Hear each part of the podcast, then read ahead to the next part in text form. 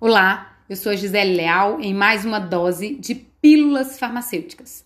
Hoje o nosso tema é medicamentos. O que são e para que servem?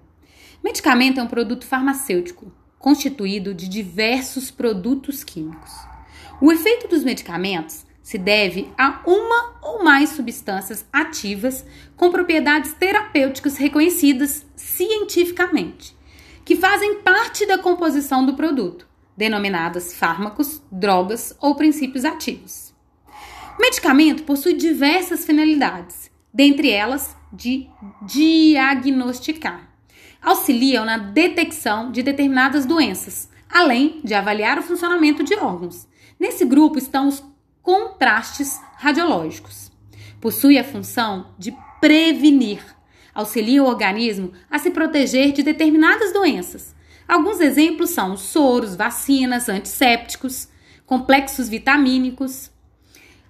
A outra missão é de curar doenças. Eliminam as causas de determinadas enfermidades, como as infecções, infestações, como por exemplo os antibióticos, os eumínticos, antieumínticos, que são os medicamentos contra vermes, antiprotozoários, que são medicamentos contra malária, giardia, amebise.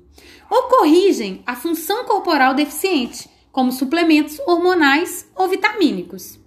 Outra função do medicamento é diminuir ou eliminar os sintomas, como por exemplo, uma dor, febre, inflamação, ansiedade, insônia, mas estes não atuam nas causas. Ao aliviar os sintomas, o medicamento pode mascarar a doença, dando a falsa impressão de que o problema foi solucionado. Por isso, antes de usar o medicamento, é importante consultar o médico e o farmacêutico. Para finalizar, mais uma dose de pílulas farmacêuticas, quero deixar a dica. Ao utilizar um medicamento, é importante ter conhecimento para que ele serve e qual a forma farmacêutica deve ser usada. Nossa missão aqui é fornecer informações claras, específicas, com uma linguagem acessível a toda a população. Afinal de contas, todos nós, em algum momento da vida, utilizamos medicamentos. Se você gostou desse podcast, compartilhe com seus parentes e amigos.